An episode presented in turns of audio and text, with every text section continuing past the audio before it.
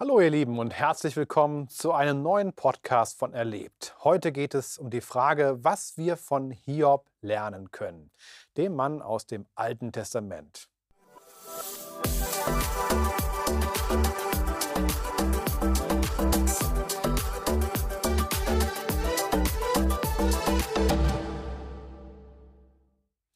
Was kann man von Hiob lernen, von einem Mann, der mutmaßlich vor vielen tausend Jahren gelebt hat? Und ich denke, eine Menge. Deswegen mache ich daraus gleich eine fünfteilige Serie.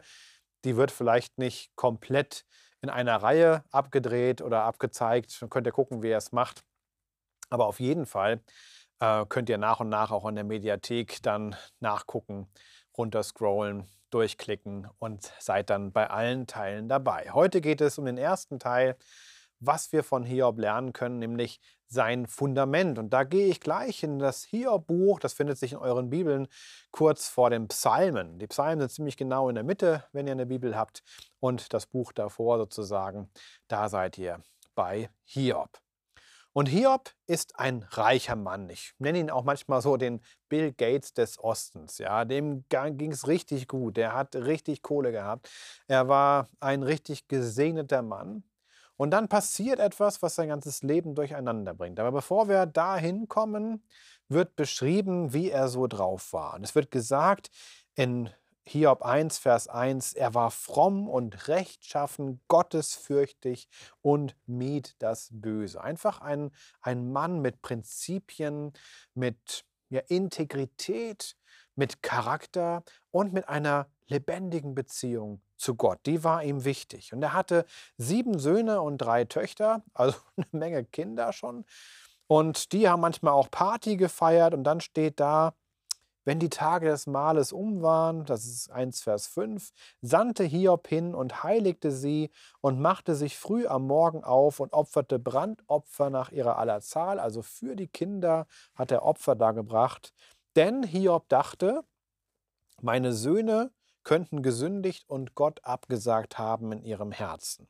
So tat Hiob alle Zeit.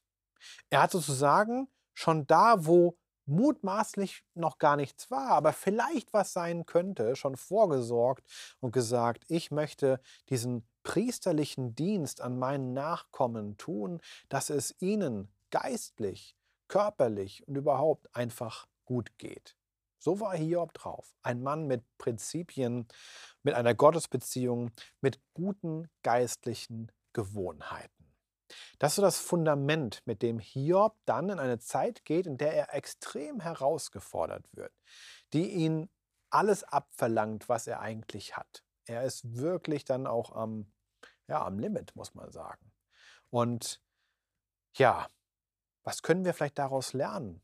Wir können daraus lernen, dass wir eigentlich in Zeiten, in denen wir nicht am Limit sind, in denen wir nicht herausgefordert sind, in Zeiten, in denen wir nicht total unter Beschuss kommen, dass wir da vorbauen ja, und vorbereitet sind, weil der Tag könnte schon bald kommen, an dem irgendetwas eintritt, auch in deinem Leben oder in meinem Leben, was uns richtig ans Limit bringt.